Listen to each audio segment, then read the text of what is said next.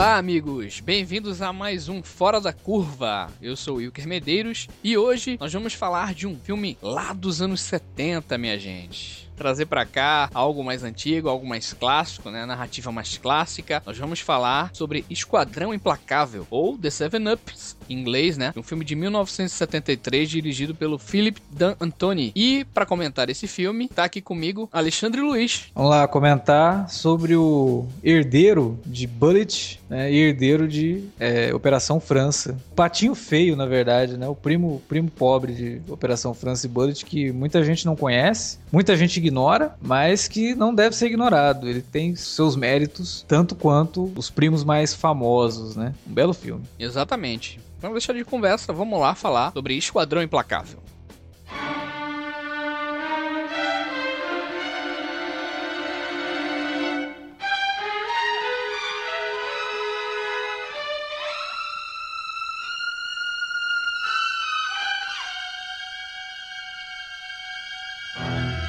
Alexandre, essa escolha sua foi até meio esperada, assim, né? A gente vendo aqui a grade do Cine Alerta, né? Do Alerta Vermelho, a gente tem aqui Operação França, né? Sim. E você é um camarada que gosta também desse estilo de filme e tal. A gente já falou do Tiff, que eu acho que é um filme até um pouquinho parecido com ele. Mas esse, em especial, a gente tinha até comentado, né? Não, cara, que ele meio até que parece uma espécie de continuação do Operação França, né? Até porque a Operação França tem o Operação França 2, né? Também que ninguém, Sim. ninguém lembra, né, cara? É, porque o filme é tão diferente, né? Operação França. Esse Seven Ups, ele tem mais a ver com Operação França do que o Operação França 2, né? Operação França 2 é um filme totalmente diferente, é outra vibe, né? Ele tem uma outra pegada que não tem nada a ver, e nem por isso é ruim, assim. Operação França 2 é muito bom. Pois é. Enfim, Esquadrão Implacável, The Seven Ups, né? Filme isso. que fala a respeito da de um é tipo grupo, uma tropa né? de elite, né? É, um grupo de policiais que se formou. Acho que é o grupo, né, que se chama The Seven Ups, né? Isso, é um grupo grupo clandestino dentro da polícia. Isso. Que isso. eles eles não são corruptos, né? Eles não roubam nem nada, mas também não seguem as regras. É, são meio anti-heróis, né? Assim, né, Exatamente. cara? Praticamente. Que tem muita gente que fala assim do, do jeito que eles atuam, né? Do jeito estranho, assim, meio por fora da lei, entre aspas. Mas por que, Alex, assim, falar desse filme? Você trouxe para debate mais por conta da lembrança dos estilos desses filmes tipo Butch e, e também do Operação França? Ou por conta de alguma coisa narrativa? Ou por conta do nosso querido Roy Scheider. pois é, eu acho que um pouquinho dos três, né? Eu gosto muito de Operação França, inclusive tá, tá nos links né, do, do, do, post desse podcast. O Alerta Vermelho, né? Que gravamos aí sobre Operação França, que é um filme que eu procuro ver pelo menos uma vez por ano. Eu gosto muito mesmo, assim. É um dos meus filmes preferidos. Eu confesso que eu não conhecia o Seven Up até uns cinco anos atrás, assim. Eu ignorava totalmente a existência desse filme. Porque ele, você nunca vê ninguém comentando sobre esse filme. É, é raro de, de alguém falar. E quando, um belo dia, fui assistir Operação França e tal, fui dar uma pesquisada na, na, filmografia do Roy Scheider. E aí apareceu esse filme, né? Seven Ups lá. Falei, não, raio de filme é esse? Nome esquisito, né? Seven Up. O cara, será que é um monte de gente que gosta de beber refrigerante? Não sei. Aí cliquei lá. Aí cliquei, deixa eu ver que filme é esse, né? Comecei a ver tal, e aí fui vendo as curiosidades do filme e vi que ele tinha uma ligação com Operação França. Eu falei, mas como assim? Né? Que raio de ligação é, é essa que esse filme tem com Operação França? E aí eu fui descobrir que ele foi idealizado inicialmente como uma continuação de Operação França focada no personagem do Roy Scheider, que era o parceiro do Gene Hackman né, no Operação França. E aí o cara que desenvolveu a história, não o roteiro, mas o argumento, era o policial que serviu de base pro personagem do Roy Scheider, que era o Sonny Grosso, né? E o personagem do, do Roy Scheider, ele tem um outro nome, né? Que era Bud alguma coisa no, no, no Operação França, e aqui é Bud alguma coisa também no The Seven Ups. É Buddy foi... Russo, né? Buddy Russo, no, no Operação França, né? Isso, exatamente. Isso, Buddy Russo. E aí ele foi passando por algumas modificações, o produtor da Operação França, que também tinha produzido Bullet, que era o Felipe D'Antoni, pegou e falou, não, esse eu vou dirigir, né? E dirigiu o filme, é o único filme que ele dirigiu. Pois é, tava, é uma coisa curiosa que eu tava vendo que é, a gente vai comentar mais. O filme tem grandes cenas, assim, muito bem dirigidas, muito bem construídas. Isso. E esse Felipe D'Antoni só tem um filme, cara. Ele só dirigiu pois um filme. É. Você vê que loucura. que isso? E ele meio que forma uma trilogia mesmo com Bullet e Operação França por conta da cena de perseguição, né? Que quando ele fez Bullet, ele fez uma puta cena de perseguição. Aí quando ele foi produzir o Operação França, ele falou pro Friedkin, olha, tem no roteiro aqui uma cena de perseguição e a gente tem que fazer um troço que seja mais impactante que Bullet. E aí no Seven Ups, né, Esquadrão Implacável, ele faz uma cena de perseguição que parece que mistura a cena do Bullet com a cena do, do Operação França. Mas depois, mais pra frente, a gente fala dessa cena aí que é realmente maravilhosa. E é um filme que me chamou muita atenção quando eu assisti, porque ele tinha todos os elementos, né, típicos dos filmes policiais dos anos 70, com um diferencial, ele não buscava ser além daquilo que ele pretendia ser é uma história simples, né? É uma história muito simples e que trabalha com uma ideia que depois a gente ia ver em filmes como Miami Vice, por exemplo, que é a imprevisibilidade do trabalho policial. Você está investigando uma coisa, aí de repente essa coisa se torna uma outra coisa e a tua investigação toma uma proporção muito maior, que é o que acontece, né? Eles estão investigando uma ganguezinha ali de é, agiotas, apostadores, né? E aí, paralelo a isso, começam a acontecer sequestros desses agiotas e eles não ficam sabendo disso. Porque é a própria máfia que tá cuidando do negócio. Eles mesmos que pagam o resgate, então a polícia não sabe que tá acontecendo isso. Só que aí as duas coisas se cruzam, né? E acaba vitimando o policial, que é o parceiro do Roy Scheider, né? E aí ele parte para tentar descobrir o que tá acontecendo. E ele acaba descobrindo que ele, indiretamente, era o causador desses sequestros. Porque ele tava buscando informações com um amigo de infância dele, que era o mandante dos crimes. É, porque a primeira vista, o filme se mostra bastante simplório, né? Sim. Parece que, na verdade, é, é só uma mera desculpa para que a gente colocar é, esse grupo aí, né? Arquitetando... As batidas policiais. As batidas policiais, é. né? Nos bandidos e tudo mais. E aí, que, assim, é, eu acho que é muito bem focado, né? O relacionamento dele com o amigo de infância dele, que é vivido pelo Tony Lobianco, que também tá no, no, no Operação França. Ele, tá, ele também era um dos, dos, atores da Operação França. E você vê que era uma, uma, amizade sincera, né? Pelo menos ele esperava que fosse. E, inclusive, quando o cara, no final do filme, confessa que ele era o culpado mesmo, né? Você uhum. vê que ele falava, eu nunca quis atingir você. Tanto que é, quando ele percebe ele que, o... que, era por conta das crianças, que era Isso, não, mas você vê... E, e, você vê que tem um, um, certo nível de sinceridade ali, porque quando ele vai falar com os, os sequestradores, que é o cara que eles contratam ali para poder... É, são mais bandidos que ele, né? Que ele fala pro cara, ó, para para, porque tem um cara que ele vai querer investigar isso aí e ele não vai querer parar. E, tipo, só faltou ele falar, ele é meu amigo, eu não quero que vocês façam nada com ele, né? Por isso que eu quero que vocês parem. Vai chegar em mim, vai chegar nele e não, não vai ser legal. É, ele diz, acabou de vez, e eu não tô brincando, não. e aí, porra, vai desenrolando essa história e é uma história simples, né? Você não vai é, desbancar um grande cartel do tráfico que se origina na França, né? Não é nada disso. É uma coisa tranquila, simples. São três bandidos no filme, né? Dois, se a gente contar que são só os, os sequestradores, o outro... É, ele... é meio que quase o vilão também, né? Assim, a gente tem, entre aspas, né? Sim, sim. É, por exemplo, o personagem do Richard Lynch, que, porra, o bicho tá bem novinho, né, velho? Nesse filme aí, depois ele Muito, veio né, cara? Depois ele veio fazer vários vilões. É, ele é como se fosse, ele tem aquelas características um pouco de vilão também, né, cara? É, tanto que ele é o último que morre, né? Então ele fica. Ele é bem o vilão o chefão que ele tem que enfrentar, né? É. Agora, tu, tu acha, Alex, eu eu não via muito isso no Operação França, mas em The Seven Ups eu vejo as atuações assim muito, não vou dizer caricaturais, mas quase overacting mesmo, sabe? Assim, é, eu, acho, eu, eu, também acho, assim, eu acho que até um pouco por conta da, da direção, né, cara? É, era um cara que nunca tinha dirigido nada, tava acostumado só com a produção e talvez não soube lidar muito bem com os atores. Eu gosto do Roy Scheider, eu acho que ele tá bem. Tá bem, tá bem. É, o Roy não, Scheider, é, mas ele... é justamente essa questão às vezes que ele é, de repente, de uma hora para outra, pega algo, quebra né? Sim, sim. É, é, dá um grito, assim, reage de uma forma muito repentina, assim, que às vezes você acha um pouco estranho, né? É, o próprio Felipe D'Antoni, se tu reparar, ele tem uma coisa que é, ninguém usa, né, cara? Mas hoje em dia, por exemplo, que é ele, é, um personagem olha para tal lugar, ele muda a câmera para aquele lugar e dá um zoom, entendeu? Uhum, que é, uma coisa mais documental, assim, que isso aí geralmente usam isso num numa linguagem mais documental. E ele usou isso aí num filme como The Seven Ups, né? Que é aquela coisa de câmeras mais estáticas, né? De tudo mais. É, mas tem, inclusive, você falou de câmera, ele tem uma cena bem bacana do Roy Scheider correndo, assim, que eles usam uma Steadicam, né? Que é um troço que na época era muito novidade, cara. Muito é. E eles, é uma, é uma cena muito curta também, assim, tipo, acho que os caras deviam. Vamos testar esse troço que inventaram aqui, porque é, é, muito pequena a cena, mas você vê que é uma Steadicam, que o cara tá acompanhando ele ali. Mas o Roy Scheider, ao mesmo tempo que ele tem uns momentos meio estouradões, assim, tem alguns outros momentos dele mais quieto, que eu acho que são muito bacanas. É, principalmente o, quando o eles Roy, vão interrogar aquele cara. O Roy sabe? Scheider, cara, é, os personagens que ele faz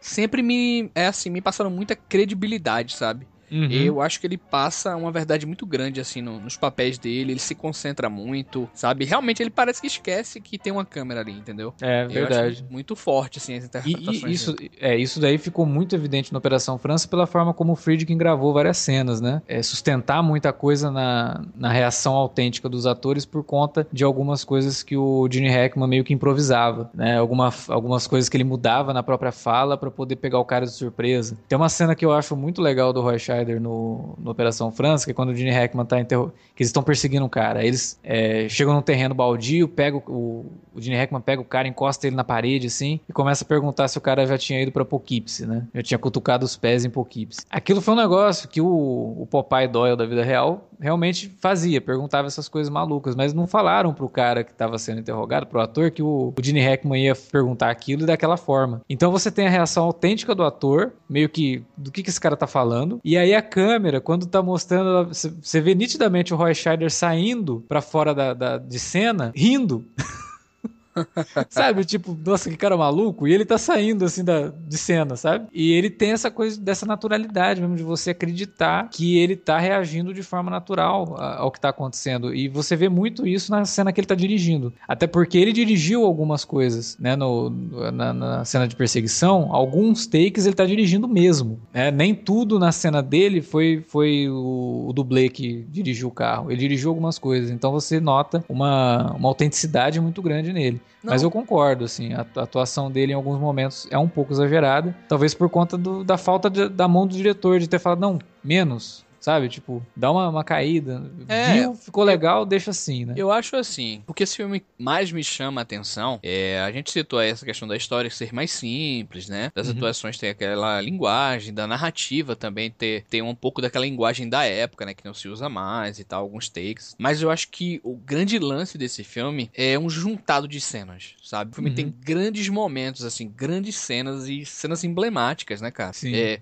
eu acho que a primeira que me vem forte na cabeça é aquela cena do Lava Jato, sabe? É tenso pra tensão cacete aquilo, daquela cara. cena é muito boa. A edição de som, sabe? Do Lava Jato, pressionando tudo ali e o mais bacana, cara, tu fica naquela, caralho, que som é esse? É o som do Lava Jato, cara. Sabe? É. é. como se. É aquela coisa do Spielberg fez construindo a tensão incontrolável uhum. do caminhão. E aqui é, o D'Antoni ele faz com o Lava Jato, né? Com aquela coisa do Lava Jato e o cara que vai lá para trás limpar, né? E esperar o cara. E você fica naquela, caralho, o que é que vai acontecer aí, né? E ele passa por debaixo daquilo ali e você fica naquela. Você fica ansioso e tal. Então essa já é uma das grandes cenas do filme, né? E a gente vai Sim. ver mais depois, né, cara? É, tem a cena da tocaia no, no velório, que eles estão ali esperando e tal, e de repente eles perdem contato com o policial que vai acabar morrendo, né? E que aí vai desencadear na, na perseguição. É uma perseguição longa pra caramba, porque ela começa ali muito, no velório. Muito, muito, muito longa. Aliás, você já entrou na cena de perseguição? Meu Deus, cara. Emblemática, emblemática, assim, quase pau a pau com a da própria Operação França, né? Que é outra cena Sim.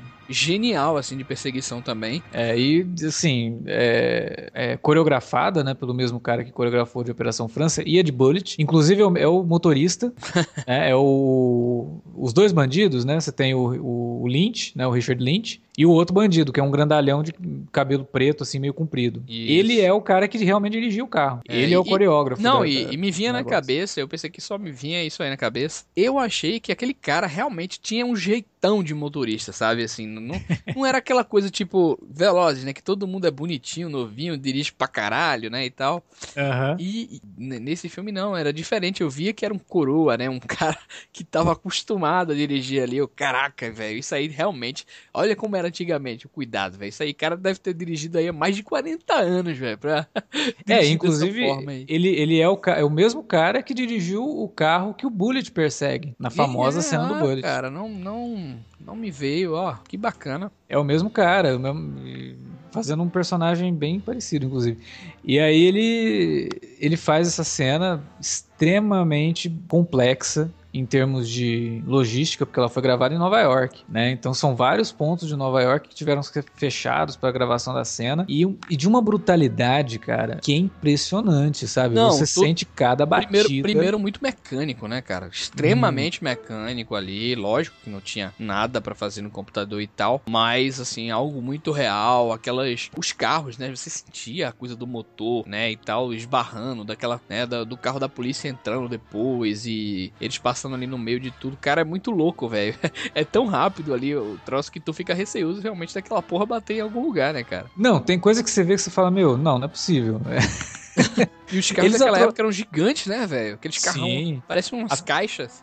Atropelaram alguém durante essa cena. Não é possível, cara, que alguém saiu vivo desse filme. Não, a cena da criança, das crianças, velho. É. Existe um. no, no, no DVD, tem um, um videozinho feito na época tem oito minutos, mostrando toda a criação da cena, né? E mostra a direção das crianças, sabe? O diretor chegando, fala: Ó, oh, vocês ficam aqui, eu vou gritar crash. Aí vocês têm que sair correndo e tem que abrir espaço. Aquilo foi feito mesmo, assim, tipo, não é truque de câmera. Nossa. Você vê as crianças correndo, cada uma para um lado e o carro passando no meio delas, cara. Como assim, cara? Fantástico, cara. Sabe? É impossível. Eu, fiz um comentário quando eu terminei de assistir o filme. Eu fui lá no, no Instagram, né? Faço minha listinha de filmes e, e, postei. Que eu não gosto de dizer isso. O Wilker também eu sei que não gosta. Mas, cara, esse filme, ele faz parte daquilo que você pode dizer. Não se fazem mais como antigamente. Né? O, o nível quase artesanal da criação dessa cena de perseguição, você não vê mais hoje em dia. Não tem como. É inviável. Nenhum dublê em sã consciência, sabendo é, que hoje você consegue fazer muita coisa no computador, ele vai querer fazer uma cena dessa, né? Nenhum prefeito de cidade grande como Nova York vai te dar licença para você gravar uma cena dessa no meio da cidade, sabendo que você pode fazer o troço digitalmente. Digital, né? E é por, e é até porque hoje em dia a gente vê o, o George Miller fazer aquilo com Mad Max, mas um Sim. deserto, né, cara? É um deserto. você tem como controlar muito mais. Não, é em um espaço não, aberto, e... né? não, e tem outra aberto. coisa, né? As regras de dublês na Austrália são totalmente diferentes das regras dos dublês nos Estados Unidos. É, o nível de segurança dos dublês australianos é muito menor, cara. Eles são malucos e eles topam fazer qualquer coisa, né? Não é como nos Estados Unidos que tem, né, a Associação dos Dublês, é, sindicato dos dublês, que não permite que ter coisas que o cara, não, isso daí você não pode fazer, você tá maluco, né? Na Austrália não tem muito disso não, os caras topam qualquer parada, tanto que, né, ficou famoso lá no Mad Max, tem uma, aquela velhinha do filme lá, ela fez as próprias cenas de ação. A mulher com 70 e poucos anos tava fazendo cena de ação. Isso seria inviável nos Estados Unidos. Eles não deixam. Não, e, e, o fim dessa cena, hein, Alex? Estava é, comentando aqui em off, que loucura, hein, brother? Cara, é, é, impressionante. Toda vez que eu vejo a cena, a minha reação é sempre a mesma. Né? Você vê a cena e fala, puta que pariu, eu não acredito. O cara, cara que tava dirigindo esse carro morreu, assim, cara. Não cara? pode ser. Não é possível, cara. Não, não é possível. Aquilo ali eu acho que um controle remoto, velho. Não é, cara. É o, o, próprio cara, que é o que eu te falei, né? Que é o, o parceiro do, do, David, do David Lynch. Ó, o parceiro do Richard Lynch que tava dirigindo o carro. Meu Deus, cara. E aí mostra ele conversando com o diretor do filme, o cara fala assim para ele, ó, cara, você tá ligado que é só uma vez, né? Você só tem uma chance de fazer essa cena, não tem outro carro para pra detonar. Porque o carro bate na traseira do caminhão e. Realmente, né? Arranca o capô do carro, cara. Mas como é que tinha alguém dirigindo esse carro? Não é possível. E absurdo, né, cara? E aí mostra lá no making off né? A hora que bate assim, o pessoal corre. Cara, depois tu me passa esse making off aí, que puta merda, velho. E o cara tá lá dentro, velho. Não, eu já achei. Tu acredita que eu achei? Eu, não, pelo amor de Deus, como é que esse cara ia sobreviver e tal? E tu me vem dizer que o cara fez. O cara tava lá dentro, cara. Outra cena também que foi bem durante a perseguição, que me impressiona muito, é o carro vindo assim, o cara abre a porta do carro e aí o carro passa assim, arranca a arranca porta. três portas, ele arranca três portas, cara. Tu não se ligou não, ele arranca a porta vermelha do carro. Isso. Aí tem mais dois carros na frente. Ele arranca as duas portas também. Eu fiquei, eu pirei também naquilo ali, velho. Essa porta vermelha foi para cima do câmera, velho. Meu Essa amigo. porta vermelha saiu voando e foi para cima da equipe que tava gravando. Não, gente. É uma loucura, os caras. hora que. Uma puta cena de ação. Um absurdo essa cena não ser lembrada, viu, cara? É, é impressionante, cara. É assim, no making off, a primeira vez que vai mostrar essa cena, mostra que tem uma equipe gravando e tá muito perto do carro. A hora que eu vi aquilo, eu ainda falei, ah, mas peraí, eles não gravaram tão próximo assim, isso é absurdo. Aí eles dão uma pausa nisso, vão mostrar uma outra coisa, não sei o que, e aí volta para ela. E aí o narrador pega e fala: a cena foi tão perigosa que chegou a atingir até a parte da equipe. E aí a hora que mostra o carro passando assim, a porta vindo em direção ao cara e um fragmento do carro pegando pegando no outro, assim, o cara com os pés pra trás, assim, sabe? Tipo, caiu no chão, assim, você fala, caralho, como que pode isso? É ilógico, né? Não, hoje é incabível, não tem como, sabe? Ninguém se sujeitaria a gravar uma cena dessa hoje. Não tem estúdio ali. Foi tudo gravado nas ruas de Nova York. Então, pô, a primeira cena do filme eu acho maravilhosa, assim, para passar o, a atmosfera da cidade, da, do que, que era Nova York nos anos 70. Que ele tá ali num lugar que você vê que tem lojas é, bacanas, exatamente. mas a, a rua tá suja, né? Tem muito papel na rua. E você vê que aquilo ali, não, o cara não jogou aquele papel para gravar. Aquilo é da cidade. Assim, a filmagem é muito aberta, né? né? Sobrevoando por ali e tal, aí dá close nos prédios é, e volta volta pro cara e, né, realmente é, tem muito da identidade do que é aquele local. Ele passa muito disso aí.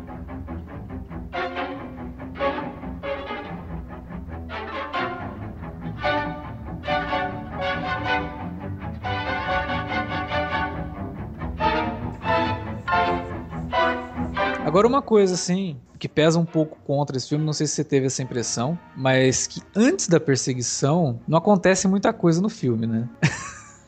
Depois da perseguição, o negócio pega e aí, né? Exatamente. Tem... Eu até ia falar das outras cenas também, mas é o que eu lhe falei, assim, o filme, para mim, eu apontei nessa né, questão das atuações, de ser uma história muito simples, etc, etc. O que me, de... que me fez curtir o filme foi esse juntado de cenas. O filme tem grandes cenas dentro dele, entendeu? Sim. E além da credibilidade que ele me passa às vezes também, eu consigo sentir é, aquilo ali realmente acontecendo numa época. Mas ele é um filme de, de, uma narrativa, principalmente o estilo narrativo desse filme, ele não se usa muito hoje em dia, entendeu? Uma pessoa mais acostumada com, com a pegada daí dessa galera mais nova, né? Do, do pessoal que usa muito corte, de, deixa o filme mais enérgico e tal. Ele não é um filme dessa pegada, ele tem outro lance, né? Uma outra narrativa daquela época e tal, entendeu? Exatamente. O que eu acho que é uma qualidade dele, é essa simplicidade né, que a gente falou da história, eu acho que é uma, uma, qualidade, porque ele poderia muito bem ficar pegando muito na questão de que, olha, esses daqui são policiais que agem meio que fora da lei, né? Será que eles estão certos? Será que. Ele não fica muito nisso. E eu acho que é até bom que não fique, sabe? Para não ficar julgando. Deixar para o espectador mesmo decidir se, se, esses policiais agindo dessa forma, sabe? É, então ele não fica discutindo muito a atuação da polícia. Em alguns momentos ele, ele discute porque é indispensável. Quando o policial morre e que aí eles começam a ser investigados, ele fala: porra, o cara morreu, os bandidos fugiram e a gente que acaba né, sendo investigado. Isso. Mas ele não fica tão, sabe, expositivo nisso ou pegando muito assim para explorar o ponto de deixar deixar até meio banalizado, sabe? Ele deixa no ar, ele já mostrou que os caras tem uma parcela da polícia que não gosta dos caras uhum. e que eles agem mesmo fora da lei. E aí é o espectador que vai decidir se eles são heróis não. ou se eles é, são anti-heróis. É porque eu acho que ele tarda muito também em mostrar a verdadeira face do personagem de Rothschild, entendeu? Tarda é. muito nesse aspecto, porque quando é, tem a perseguição e ele descobre o lance tudo e vai atrás da galera, a gente tem grandes cenas. A gente tem primeiro a cena que ele vai no hospital e o, o, cara que foi pego lá ele tira o tubo respiratório do nariz dele, aquela cena é muito tensa, né? Você fica, Sim. caralho, que cena fantástica, né? Você, porra, que tortura, velho. E, e, aí que o espectador percebe, né? E aí que o espectador vai, vai fazer esse julgamento, mas é o espectador que faz, não o filme. O filme só deixa a história ser contada. Exatamente. Aí Deixa o cara fazer o que ele tem que fazer. Tem entendeu? outra cena também fantástica que é, que é do... é quando ele invade a casa do cara, né? Vai, invade a casa do cara e tal. Ou seja, mostra. Põe uma arma na cabeça da mulher do cara, velho. É Porra, o cara é um filho da puta, né? Ele tá agindo de uma é... forma totalmente sem escrúpulos. Não, completamente fora, né? Do, do, do, estilo, né? Mas isso eu acho que faz parte do, do, do, da construção da história, porque ele perdeu o parceiro dele, que você vê no começo do filme que ele tinha um relacionamento bacana com o cara, né? Bacana, é verdade. De, de amizade e tal. Então faz sentido ele mudar dessa forma. E aí você se pergunta: será que ele mudou mesmo ou será que essa é a verdadeira face do cara? E é curioso, né, velho? Porque fica muito claro que ele vem de uma vizinhança ali que era de mafiosos, não, né? é muito curioso como o, o, cara morre, entendeu? Porque não é algo muito preparado, sabe? Assim, não é uma coisa que você espera que vai acontecer daquela forma. Não, é, quando eles o cara, colocam o cara acaba cara... morrendo sem querer, velho. É. Na verdade, quando eles colocam o cara no porta-mala, pra mim ele já tinha morrido ali, é, sabe? Porque ele toma uma surra dos caras uhum. tal, e corta. Aí você fala, vou matar o cara, né? Aí de repente vê o cara carregando, joga ele no porta-mala e fecha. Fala, ah. Ainda não tinha entendido que ele tinha morrido. Pra mim ele ia jogar em algum lugar ali, o cara. Então, aí de repente o cara vai abrir o porta-mala, os caras ficam desconfiados, o cara pega e dá um tiro. E é, isso também eu acho legal, porque a, a, a casualidade, né? Exatamente, era o que eu ia falar, eu queria dizer. Que é uma coisa totalmente possível. É, é, é mais possível. uma coisa cara... completamente diferente. Cara, os caras contrataram um cara que não era expediente no troço. E falaram ao o velho lá, né? Não, é. vai lá, cara, não tem problema não, pode levar e tal, não sei o que. E de repente esse cara que não é expediente toma um tiro de um carro, outro cara, né? De outra, outra bandidagem lá e tal. E esse cara acaba sem querer tendo dentro do carro um outro camarada, que era justamente o amigo desse cara. E ele vai investigar e acaba descobrindo que o próprio amigo tava lá. É muito louco, velho, é. a casualidade da situação. Mas eu acho que é tudo feito. É, é, a forma como a história se desenrola eu acho muito bacana. Assim. Eu, não, eu não vejo nada muito forçado, sabe? Não, não é forçado, não. É, o troço é tão natural que é. você compra, né? O lance. Exatamente. Você consegue entender que aquilo poderia ser totalmente possível. Até porque ele não te esconde que o, o informante dele é o cara que tá por trás de tudo. Porque se ele revelasse isso no final final seria uma, uma bosta, entendeu? Mas ele não te esconde isso, é desde o começo e aí ele liga o negócio, né? Justamente por conta dele ser o um informante é que ele passava os alvos para os caras sequestrarem, né? Pois é. Então faz tudo muito sentido, assim. Eu acho que o personagem do, do Richard Lynch quando morrendo é muito engraçado, cara. É, cara, ele, ele dá uma forçada, né? Ele ele cai, dá uma tremidinha, aí ele vira, né, de bruços assim, dá uma outra tremidinha. é uma morte muito, muito exageradona, mas que faz parte muito daquele período, né? Vários filmes da década, finalzinho é, da década de 60, é, começo linguagem, 70. né? Outra linguagem. A galera não sabia morrer, cara.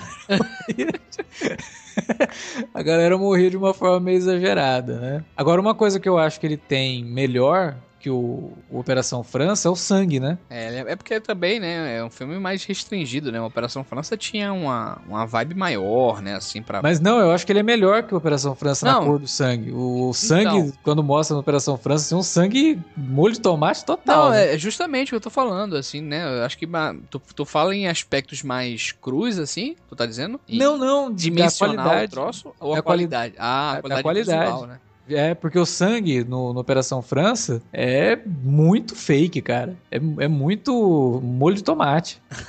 Esse daí não, assim, tem algumas cenas assim, o sangue ele tem uma textura mais de sangue, uma cor de sangue mesmo, né? Uhum. Talvez nessa cena da morte do Richard Lynch aí, e por conta da própria iluminação, porque tava de dia, né? Você vê que tava bem propício para ficar tudo muito mais claro é, o sangue acaba ficando um pouco mais fake. Mas nas outras cenas que envolvem sangue, assim, eu, eu acho. Inclusive na cena da batida, né? Quando uhum. o Scheider vai levantar, que ele tá com o nariz é, sangrando.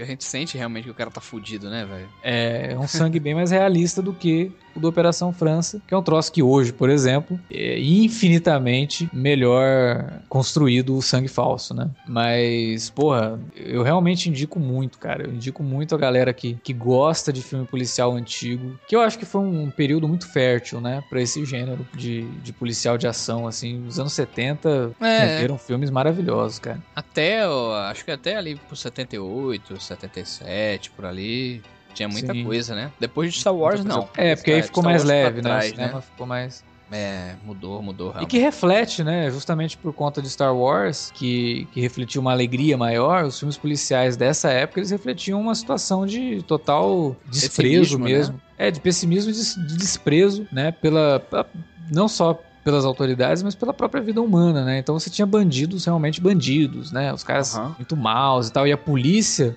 agindo é, de forma sem escrúpulos também, né? Então Uhum. Era uma coisa que ficava não ficava restrita só aos bandidos, era uma coisa que se estendia também para as autoridades e que demonstrava muito bem o que, que era essa época, né? Começo, meio dos anos 70 ali, de, da galera meio desacreditada, né? meio sem futuro, meio sem rumo. Lembrando até uma, uma época que a gente está vivendo hoje, né? o pessoal olha assim, não pode confiar no político, não pode confiar na polícia, não pode confiar em ninguém. É, Aquelas porque pessoas na, que... nessa época eram as próprias ruas, né? Eram meio sujas também, era Isso. tudo meio jogado também, entendeu? Meio terra de ninguém, né? É. Era a época da Nova York realmente muito violenta, hum. né? A época que saiu o Desejo de Matar, né, cara? Isso, é um filme que é, trabalha é totalmente. Um, é, é, é, justamente a sociedade revoltada, né, com a situação, Isso. sem poder fazer nada, indo para as ruas agir ela mesma, né? Exatamente. É são, são filmes muito representativos dessa época que eu acho imprescindíveis, é, até para estudo social, sabe? Olha que, vamos ver o que, que esses caras estavam falando aqui na década de 70, o que, que os filmes dessa época estavam querendo passar para o público. o Seven Ups ele é um filme que ele não está muito comprometido com a mensagem, como a gente falou ali atrás. É, um filme de ação, é um filme que é, tem uma é, perseguição bacana, mas, mas ele, ele, é reflexo disso. É, ele pega a época, né? Ele pega Exatamente. a vibe de todos ali daquela época, né? Então... Exatamente. Ele é o reflexo disso. Ele nunca, ter, nunca existiria sem o background de onde ele está inserido. Né? Exatamente. Então, é um filme que ele merece ser visto e merece ser colocado no pódio é. né, da, das cenas de, de, perseguição mais emblemáticas da, da história Com do certeza, cinema. Eu fiquei surpreso realmente. Assim, quando você me indicou o filme, né, e tudo mais, caramba, realmente nunca tinha ouvido falar dele e tal. E tu até citou, comparou ele com Operação França e eu fiquei surpreendido, assim, né? Depois do segundo ato ali, eu, caraca, velho, grandes cenas, assim, gostei pra caramba.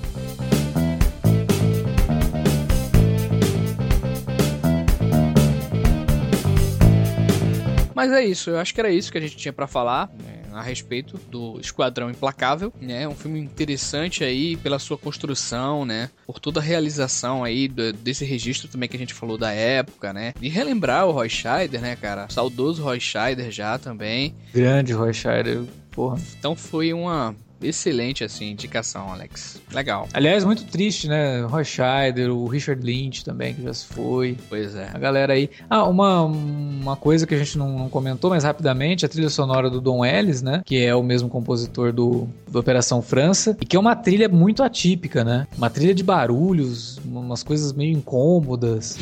né? Não é uma, uma música que tem um ritmo, tem uma melodia, não. E até ouvindo a trilha desse filme, me lembrou muito a trilha que é utilizada utilizada hoje na série Hannibal, né? Inclusive a própria, é, própria instrumental, assim, pareceu muito semelhante. Ah, não sei se é referência, mas quem, não, quem gosta da trilha de Hannibal precisa conhecer o trabalho do Don, Don Ellis, que a trilha do, do Operação França também é fabulosa, só que ela, é, ela é um pouco mais tradicional, uma, uma, coisa assim mais de metais, ah, é, com certeza. É. Mas desse filme ela não. Pega ela pega aquele estilo, o estilo mais no ar, né, das trilhas no ar, Operação Isso, França. Isso, exatamente. Mas vale muito a pena. Assistam é, The Seven Ups. A gente espera, na verdade, que você já tenha assistido, né, porque a gente contou toda a história do filme aí durante o podcast. É, mas o filme não, não, é aquele filme que revela grandes segredos, né? É, Acho não, que é bacana você ver pelas cenas realmente, assim, pelo, pelo, pelo estilo, assim, entendeu? Mas é isso, Alex. Pessoal, manda recado aí pra gente, falar a respeito do Fora da Curva, mandar indicações. Como a gente sempre gosta de lembrar, você pode deixar um comentário pra gente aí no post desse podcast ou mandar um e-mail para alertavermelho@cinealerta.com.br ou lá nas redes sociais no arroba cinealerta no Twitter ou no facebook.com/cinealerta. Sempre lembrando que se você gostou desse podcast e quer indicar para seus amigos, indique através das redes sociais. Cita a gente, que é muito importante para o pessoal conhecer nosso trabalho também, além dos podcasts, né? Uhum. Para poder visitar lá os nossos perfis e, ficar, e acompanharem né, as nossas atualizações de críticas e textos e reviews de séries que estão sempre acontecendo aqui no site. E é isso, minha gente. Essa foi a 12 edição do Fora da Curva, né? Espero que vocês tenham curtido aí, vocês estejam gostando do programa, porque vem mais coisa boa aí, né, Alex? É isso aí. É, um abraço e até daqui 15 dias. Até lá.